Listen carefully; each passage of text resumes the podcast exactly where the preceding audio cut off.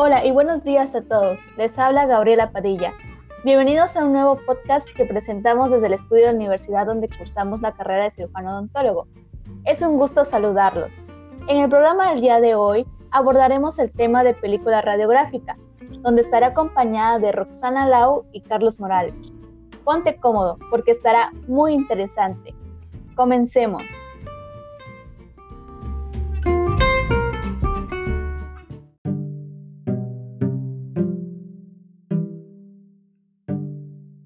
Película radiográfica. Primeramente hablaremos por qué son importantes las radiografías. Las radiografías, comúnmente conocidas como rayos X, son una herramienta importante para ayudar al dentista a diagnosticar adecuadamente las necesidades de su salud oral.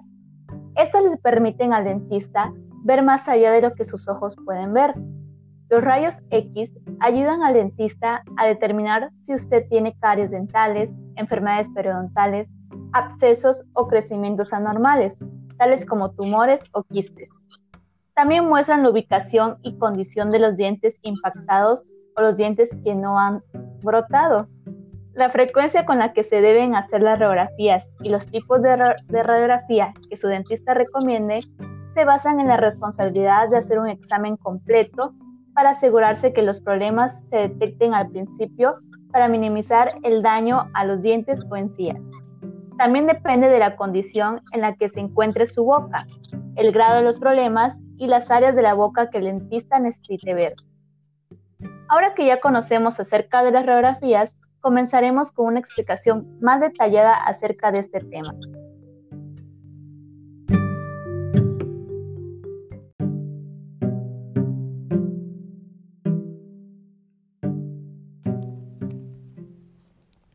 La película radiográfica sirve como un medio de registro o receptor de imagen. La película tiene cuatro componentes básicos, una base para la película, una capa adhesiva, emulsión de la película y una capa protectora.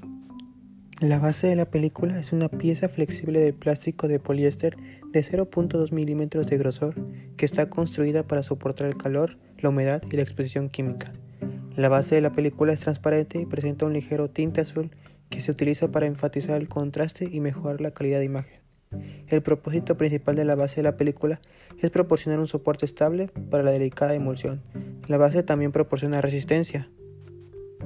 La capa adhesiva es una capa delgada de material adhesivo que cubre ambos lados de la base de la película. La capa adhesiva es añadida a la base de la película antes de aplicar la emulsión y sirve para fijar la emulsión a la base. La emulsión de la película es un revestimiento unido a ambos lados de la base de la película por la capa de adhesivo para dar a la película mayor, una mayor sensibilidad a la radiación X. La emulsión es una mezcla homogénea de gelatina y cristales de hialuro de plata. La capa protectora es una capa delgada, transparente, colocada sobre la emulsión. Sirve para proteger la superficie de la emulsión de la manipulación, así como de los daños mecánicos y procesamiento. La película radiográfica dental se encuentra dentro de un empaque que la protege de la luz y la humedad. La envoltura externa del paquete es suave, fabricada en vinilo o papel, que sella herméticamente la película para protegerla de la saliva y de la luz. La envoltura exterior del paquete de la película tiene dos partes, el lado que da hacia el tubo y la cara de la etiqueta. El lado del tubo es blanco y tiene, una protuberancia en una esquina que corresponde al punto de identificación en la película de rayos X. Cuando se coloca en la boca, el lado del tubo de la película debe hacer frente a los dientes y al cabezal. El lado de la etiqueta de la película tiene una aleta utilizada para abrir el paquete de la película y removerla antes de su procesamiento. Tiene un código de color que nos determina la velocidad de la película. Está indicado si contiene una o dos películas dentro del empaque, el nombre del fabricante y velocidad de la película. Cuando se coloca en la boca, el lado de la etiqueta debe hacer frente a la lengua. Dentro del paquete, la película se encuentra envuelta en un papel negro que protege la película de la luz y detrás de la película se encuentra una hoja de plomo porque la protege de la radiación dispersa.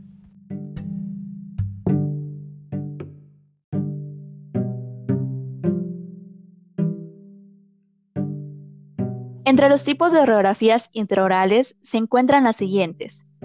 Radiografía aleta de mordida. Aleta de mordida es uno de los conjuntos de radiografías más común.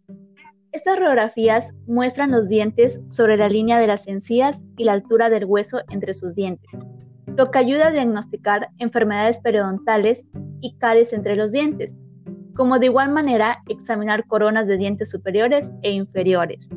La radiografía aleta de mordida se coloca sobre la lengua al lado de sus dientes y se sujeta en su sitio cuando muerde la aleta de cartón. Normalmente se toman un conjunto de cuatro radiografías. Se pueden tomar con una frecuencia de 6 a las personas que tienen caries frecuentemente, o cada dos o tres años a quienes tienen buena higiene oral y no tienen caries. Radiografía periapical. Una radiografía periapical es una radiografía simple que se toma para mostrar un área específica que preocupa. Si tuviera dolor de dientes, el dentista seguramente recomendará una radiografía periapical para ver el diente en su totalidad, desde la corona hasta el ápice y los tejidos de soporte. Radiografía oclusal. Son también pequeñas radiografías, aunque en este caso la placa es poco más grande y es la placa en la que el paciente ocluye sobre toda la película. El tubo de rayos X se coloca casi perpendicular a la placa y de esta manera se valoran dientes incluidos y su posición. Los dientes incluidos son los que no han aparecido en la boca y se encuentran escondidos. De igual manera, de esta forma obtendremos la imagen completa del maxilar o de la mandíbula. Pero, ¿Cuáles son los tamaños de las películas intraorales? El tamaño de las películas intraorales depende del uso que se le dé a la radiografía y se identifican con números. Hay cinco tamaños. Tamaño 0. Se usa para dientes posteriores en niños muy pequeños. Mide 22 por 35 milímetros. Tamaño 1. Se usa para radiografías peripicales de dientes anteriores de adultos y dientes posteriores en niños. Mide 24 por 40 milímetros. Tamaño 2. Se usa para dientes posteriores y anteriores de adulto. Puede ser usada como aleta de mordida cuando se le coloca la aleta mordible. Mide 31 por 41 milímetros. Tamaño 3. Se utiliza como aleta de mordida. Es más larga y más delgada que la número 2. Mide 27 por 54 milímetros. Tamaño 4. También se le llama radiografía oclusal porque se puede obtener una imagen amplia del maxilar o de la mandíbula. Mide 27 por 54 milímetros.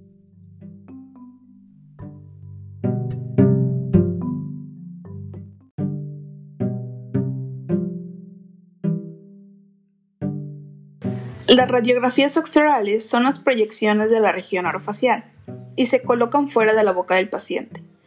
Estos se emplean con frecuencia para examinar regiones que no están cubiertas completamente por los intraorales o para visualizar el cráneo y estructuras faciales, y así identificar patologías, lesiones, fracturas y alteraciones de la ATM, o bien para la planeación de algún tratamiento. Al contrario de las intraorales, estas radiografías necesitan ser colocadas en un estuche para su exposición. En esta caja vendrá el tamaño y el número de películas. Las más utilizadas en odontología son la panorámica y la cefalométricas. Una película panorámica muestra una vista panorámica del maxilar, la mandíbula y las estructuras circundantes en una radiografía simple. Una película cefalométrica muestra las áreas de tejido óseo, tejidos blandos de perfil facial. En la radiografía extraoral se puede utilizar dos tipos de películas, la película con una pantalla y la película sin pantalla. Una película de pantalla es una película que requiere del uso de una pantalla de exposición. Una película de pantalla se coloca entre dos pantallas especiales, intensificadoras en un cassette. Cuando el cassette está expuesto a los rayos X, las pantallas convierten la energía de rayos X en luz, lo que a su vez expone la película de pantalla. La película sin pantalla es una película extraoral que no requiere del uso de pantallas de exposición. Una película extraoral sin pantalla está expuesta directamente a los rayos X. Una película extraoral sin pantallas requiere más tiempo de exposición que una película de pantalla y no es recomendada para ser usada en radiología dental.